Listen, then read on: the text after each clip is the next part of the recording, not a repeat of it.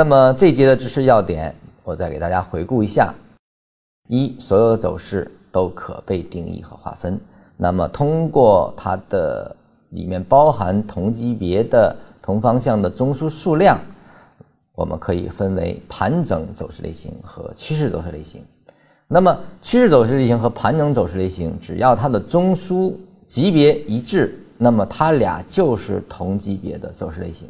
就是说，你不能认为盘整走势类型就小于趋势走势类型，这是不对的。也就是说，走势类型的大小是靠它的中枢来定义的，而不是靠它的中枢数量来定义。这一点千万记住。对于初学，可能会有一些在这个地方可能会产生一些疑问，或者说一种呃想当然的认知。其实也就是说，禅师有一个很重要的比喻，就是说。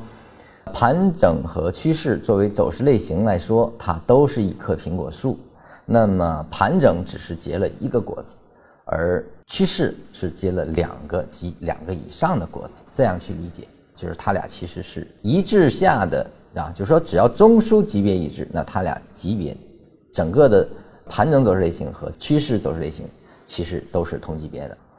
第二呢，就是走势呢是有方向的，它是分上下两种，它也是由中枢的方向来定义的。也就中枢的方向其实就代表着走势类型的方向，在它出生的时候就跟中枢的出生一样啊，形成过程中一样，它是肯定能找到它的进入段。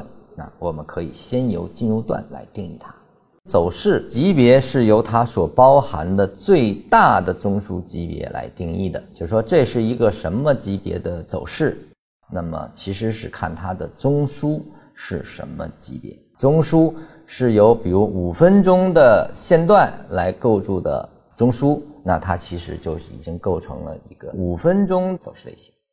这个当我们讲到级别之后，对级别有深入理解之后。你就知道走势级别到底是个什么，意味着什么了。你从眼上整个一个结构拿出来啊，一个一段走势走完的拿出来，哎，我能找到它最大的两个中枢啊，或者一个中枢，能不能找到？能找到，好，这个就是一个盘整走势还是一个趋势走势啊？这个就可以先做这块的定义。它什么级别，我们留在后面的章节里啊，就是说下一节我们会讲到级别。把级别的概念完全搞清之后，中枢才能够最最就是说被准确的定义。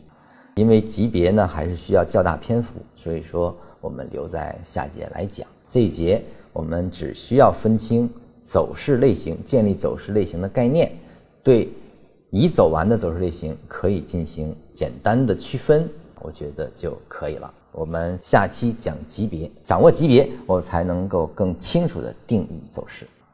那我们下期见啊！谢谢大家。